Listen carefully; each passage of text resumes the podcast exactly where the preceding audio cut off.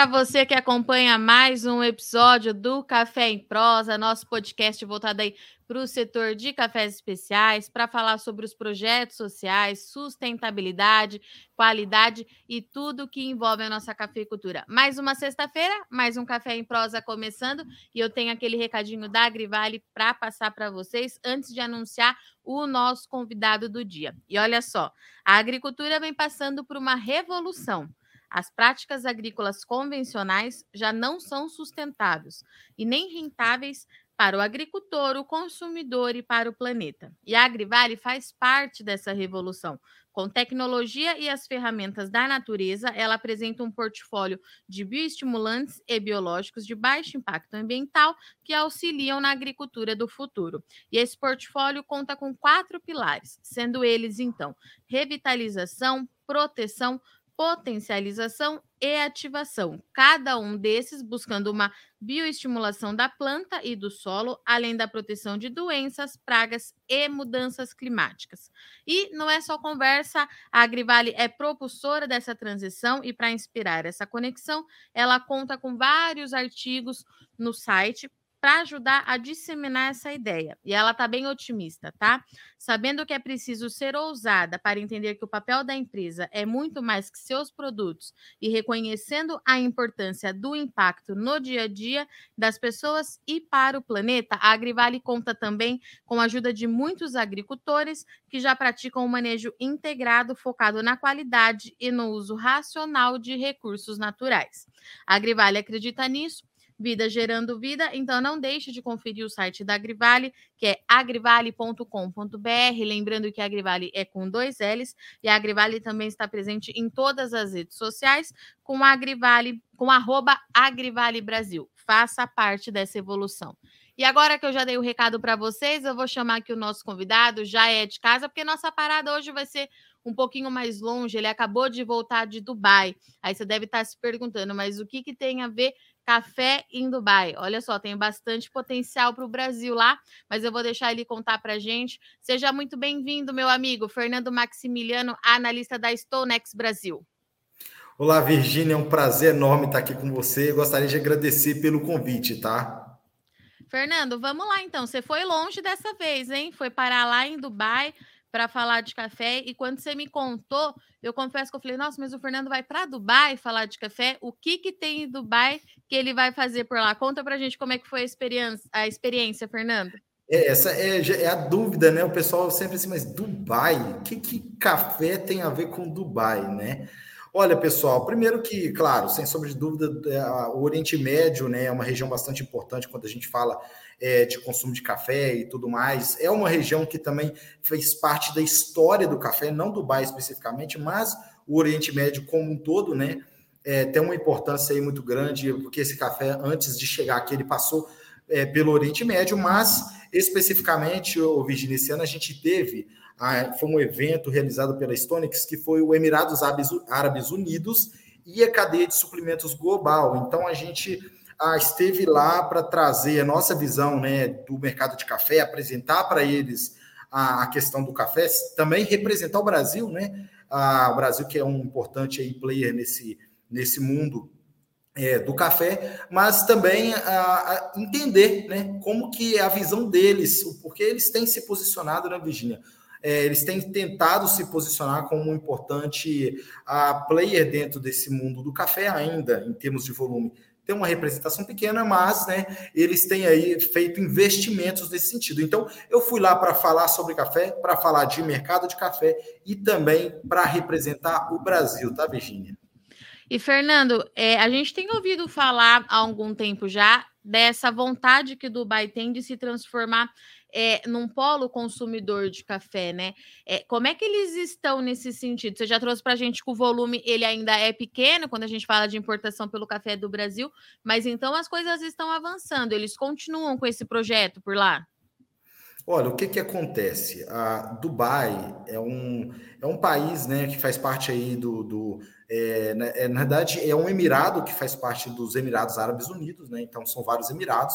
Abu Dhabi é um outro emirado bastante conhecido aí, mas eles têm né, um investimento, essa visão de trazer novos negócios para Dubai. Dubai hoje tem uma economia que é bastante baseada, principalmente no turismo, né? Todos é, conhecemos aí, mas eles têm feito esse trabalho. Virginia, lá existe uma empresa chamada DMCC. Se vocês pesquisarem no Google, vocês vão achar. É uma empresa que pertence ao governo de Dubai. Essa empresa, ela, ela não só não trabalha não só com café, obviamente, eles trabalham com várias commodities, né? Tem feito um trabalho com várias commodities, mas eles têm uma atuação interessante no café que é de criar um ambiente, um cenário né, é, favorável para trazer novos negócios. Então, além a, da questão é, fiscal, que eles existem aí favorecimentos por parte do governo a, do, dos Emirados Árabes Unidos do ponto de vista fiscal, né?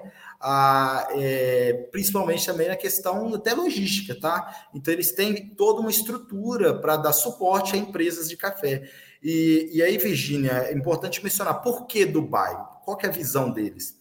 A, a gente sabe que existe um consumo importante, né? E, e a gente vai falar do consumo em Dubai aqui, a logo mais, mas assim, existe um consumo importante, principalmente no Oriente Médio como um todo, né, é, que ultrapassa 4 milhões de sacas, segundo os dados do USDA, e no norte da África, que ultrapassa 3, acho que em torno de 3 milhões e meio, se não me falha a memória.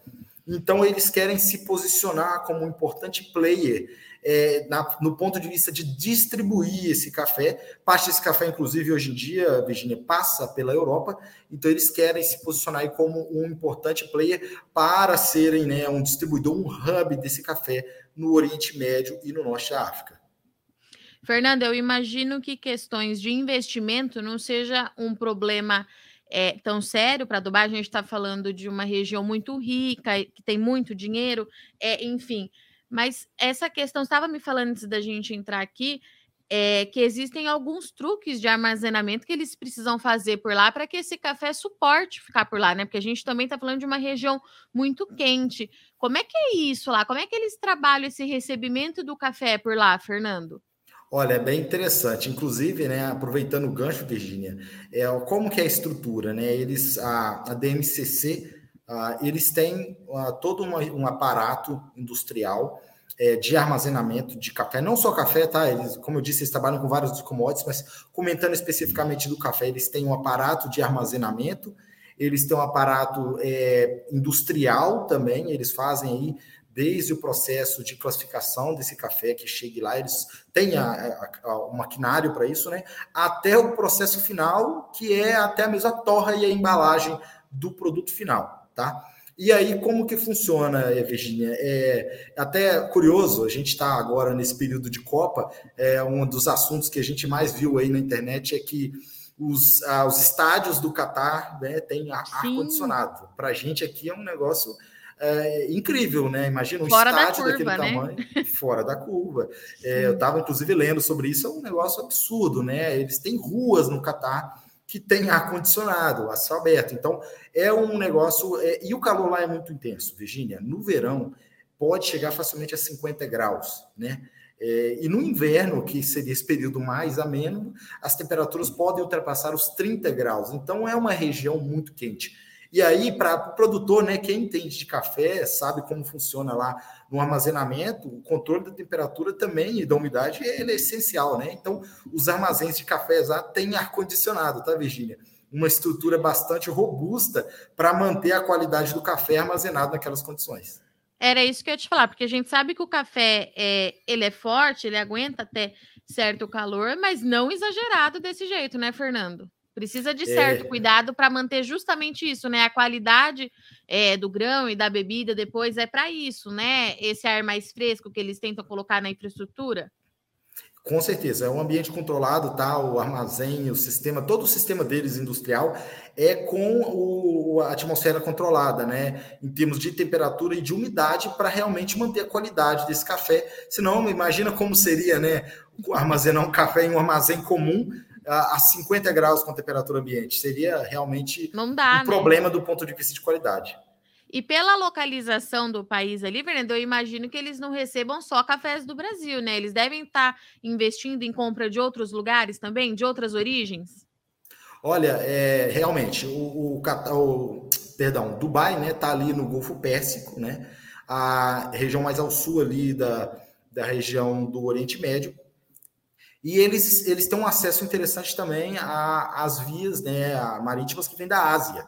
Então, inclusive, obviamente, eu não posso comentar aqui quais que foram as, as estratégias que a gente ouviu deles lá, mas quando a gente estava lá, eles é, parte do, do, do, pessoal que trabalha na DMCC estava recém-chegado, né, é, do Vietnã. Então, eles têm sim um, um importante relacionamento com esses países da Ásia, está próximo da Índia também, né, Virginia?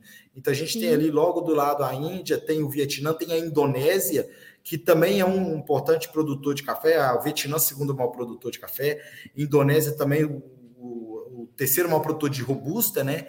É, então, eles têm sim esse relacionamento interessante. Mas o Brasil não perde, não, viu, Virgínia? O Brasil não perde, não. Os dados ia... é. Eu ia te perguntar isso, porque assim, a gente tem mercado, mas aparentemente a gente também tem concorrência, né? E quando a gente fala nessa questão é, de logística, me corrija se eu estiver errado, mas esses outros países eles estão muito mais perto, né? Estão perto, mas o Brasil é o maior produtor. O Brasil tem um produto excepcional. É o, o produto brasileiro é muito importante no mundo, então é, é indiscutível. O Brasil não perde. Para você ter noção, Virginia, em termos de números, tá? Olha ah. só, é, isso aqui são dados da, da Comtrade, é, é uma base de dados das Nações Unidas, tá? Inclusive, até mencionar, é importante mencionar que é, as informações para as, de, de, de, negociações né, para o, os Emirados Árabes Unidos não são tão simples de serem encontradas por conta realmente da, da, do volume que eles trabalham. Mas olha só, se a gente pegar aqui a, é, as importações dos Emirados Árabes Unidos em 2020, de acordo com os dados das Nações Unidas, foram mais de 230 mil sacas importadas em 2020, tá?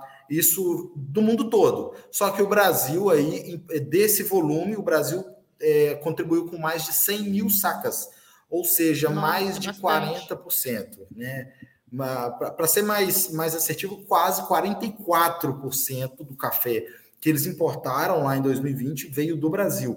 E importante mencionar, Virginia, enquanto né, o café vindo do mundo houve um aumento aí desde 2016 até 2020 um aumento de 65% nas importações é, dos Emirados Árabes Unidos, o café brasileiro teve um aumento de 125%. Café que saiu do Brasil para os Emirados Árabes Unidos. Então, o Brasil continua aí detendo né, esse, esse, esse, esse posto de, de, de mais de principal fornecedor, o mais importante aí nessas negociações, tá, Virginia? E, Fernando, me fala uma coisa: você já trouxe para gente que eles tentam esse interesse em aumentar é, importação, seja do Brasil, de outras origens, tem toda essa infraestrutura para conseguir ter esse café por lá, mas como é que é? Como que está por lá quando a gente fala em cafeterias? São muitas, porque eu já ouvi falar que tem bastante, mas qual que foi o sentimento que você teve? Assim, te impressionou é, de alguma forma? Como é que a gente está? Onde que esse café está sendo consumido por lá, Fernando? Vamos lá. É, primeiro que são dois, dois uh, Dubai, né, tem esses dois pontos importantes. Esse movimento deles de, de se posicionarem como um hub regional, um, um player importante no ponto de vista é, das, da, das negociações globais, ah, e, como eu disse, fornecendo para outros países e tudo mais. Ah, e no outro ponto de vista, essa questão é, dos cafés especiais, Virginia. Então, no consumo é, em Dubai, Assim, há um grande destaque para os cafés especiais, sem sombra de dúvida, até porque é uma cidade, é uma cidade turística, né? Ela, ela, ela, inclusive Dubai, né, tem aí como importante fonte de renda o próprio turismo.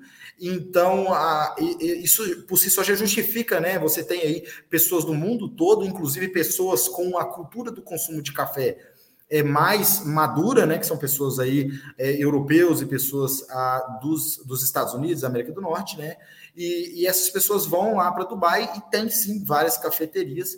E por isso essa importância dos cafés especiais lá. Existe todo um trabalho também de, de fomentação, de apoio para né, essa dinâmica das cafeterias e do consumo de cafés especiais, Virginia. E de novo, né, Fernando, nós estamos falando de é uma cidade turística que recebe uma população capitalizada, né, Fernando, que tem condições de investir nesses cafés especiais, né? Já é um pessoal, acredito eu, que se toma café especial é, na sua cidade de origem, café de qualidade, quando vai para Dubai não vai tomar qualquer café, né, Fernando?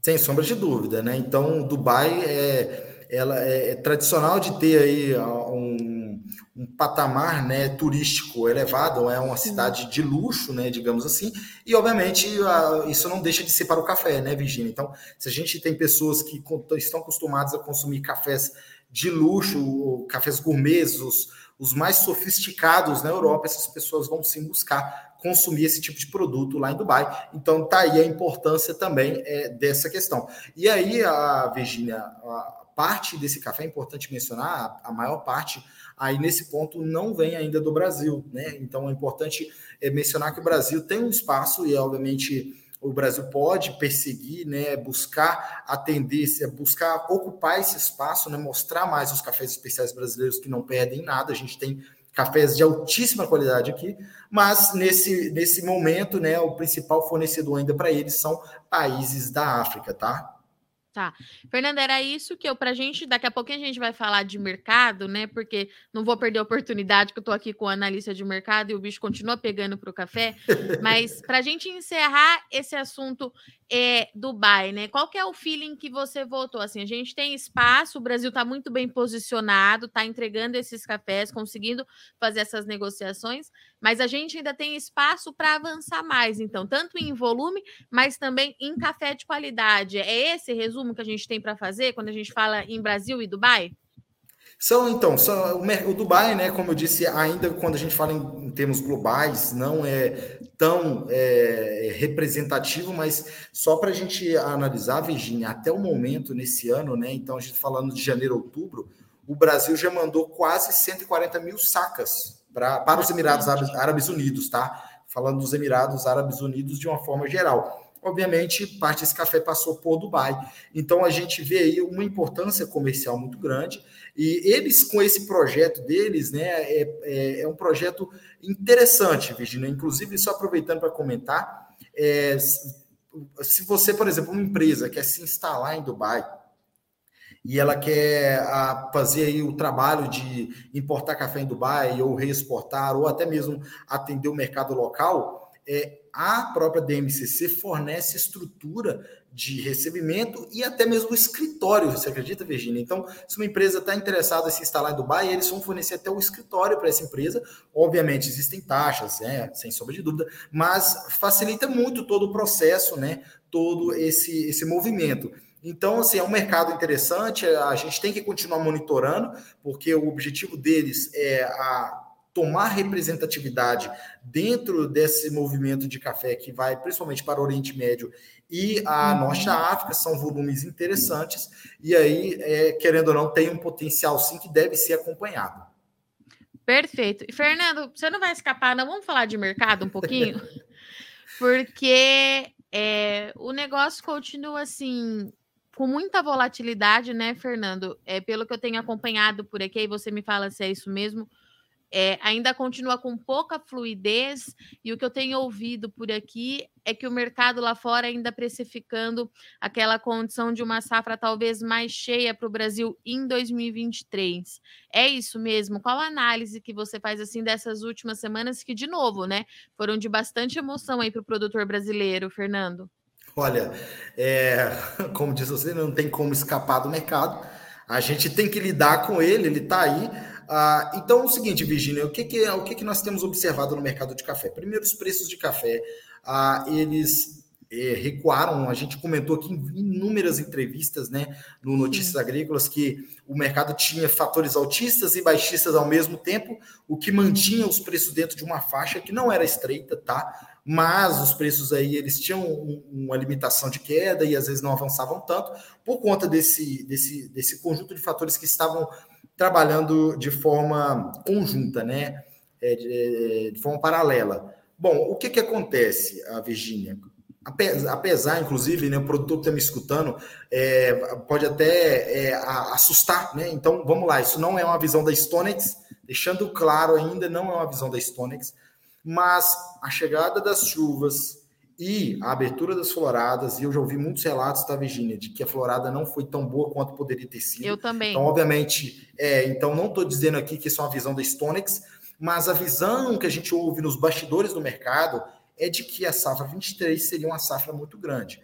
Quais são os fatores que suportam essa ideia? Primeiro que algumas regiões inverteram sua posição, né, Virginia? Quando a gente é, tá. é, inverteram, eu digo da bienalidade, né? Então, quando a gente uhum. teve a geada de 21 e a gente teve ali clima seco adverso por conta de laninha e tudo mais, algumas regiões produziram menos esse ano e, obviamente, tendem a produzir mais ano que vem. E, claro, lembrando que depois que houve né, o problema da geada e a seca, algumas lavouras passaram pelo processo de poda, por exemplo, foram renovadas, enfim. E, então, isso é, traz a perspectiva de que a safra do próximo ano será, se não fossem os problemas climáticos, em Virgínia, seria um ano Sim. de penalidade negativa, mas será positivo, terá uma produção maior do que desse ano essa perspectiva. Tá. E muitos acreditam em uma safra muito grande, próximo até de 70 milhões de sacas nos bastidores. Tá? Então, não quer dizer Sim. que isso vai acontecer, isso não é um número oficial da Stonix. Isso é um sentimento do mercado. E aí isso vem é, em um momento, Virginia, que a gente tem uma possível demanda enfraquecida. É, principalmente por conta da inflação, por conta de uma possível recessão econômica global, a gente está aí vendo um cenário bastante adverso aí nesse, nessa questão macroeconômica, e aí esses dois fatores, eles é, se juntaram para fornecer Sim. aí esse, esse, essa pressão nos preços que a gente viu nas últimas, nas últimas semanas, tá, Virginia? E, Fernando, eu vou aproveitar também que o Fernando também é engenheiro agrônomo e a gente sabe que essa florada, a florada todo ano dá essa movimentação para o mercado, né, Fernando? A gente já conhece é, essa movimentação, mas a gente sabe que nem sempre aquela flor que está lá ela vai acabar virando fruto, enfim. Mas quando é que gente, o que eu quero entender é o seguinte: quando é que a gente vai conseguir ter é, uma perspectiva é, melhor do que vai acontecer no ano que vem? É no é janeiro, fevereiro? Quando é que a gente consegue desenhar melhor assim a realidade para 2023? Bom, vamos lá. Então a gente teve a florada, né? Então depois a gente tá. tem o tá. pegamento dos frutos, aquele estágio de chumbinho. Mas no final do ano, e obviamente, tá, pessoal? Isso depende da região, tá, Virginia? Tem uma variação Sim. no período de acordo com a região. Mas a gente vai ter o período aí de, de expansão dos frutos, Tá. E depois, lá para janeiro, fevereiro, a gente tem um período de enchimento dos frutos. Todos esses estágios que eu comentei são críticos, tá? Se tiver problema climático, a gente pode ter problema. Nesses estágios mais iniciais, seria um problema com o número de frutos, obviamente, né? Mas uhum. quando a gente uhum. fala em janeiro, depois da expansão dos frutos, se faltar água, ter, seria um enchimento dos frutos. Então, o rendimento lá na, na hora de pilar o café, ele cai muito e aí é, também afetaria a produção. Então, é, do ponto de vista de pesquisa, Virginia, o momento que seria mais favorável para entender esse, o que seria essa safra seria a partir de janeiro, tá? Porque tá. aí a gente já teria noção do, do número de frutos que pegaram, daria para ter uma noção de como que está essa questão nas rosetas, número de rosetas, o, o o, o, comprimento da haste da planta, o número de hastes produzindo, né? Então, e aí a, a gente é, conseguiria entender qual seria o potencial produtivo. Não necessariamente ah. quer dizer que a produção estará definida em janeiro, tá? Essa tá. produção ela só vai estar definida a partir do momento que a gente vê aí os estágios finais do enchimento de frutos. Então, de novo, qualquer problema climático, e lembrando, hein, Virginia, ainda não acabou a linha. Chuva está aí, é. né? Tem Mas essa. tem que manter isso no radar, ainda é um ponto que é ah. merece atenção. Então, até lá a gente vai ter os olhos aí do mercado do café voltados para as condições climáticas aqui no Brasil, Fernando, é isso? É, agora a gente tem outra, outra informação que é interessante, Virginia, vale a pena adicionar.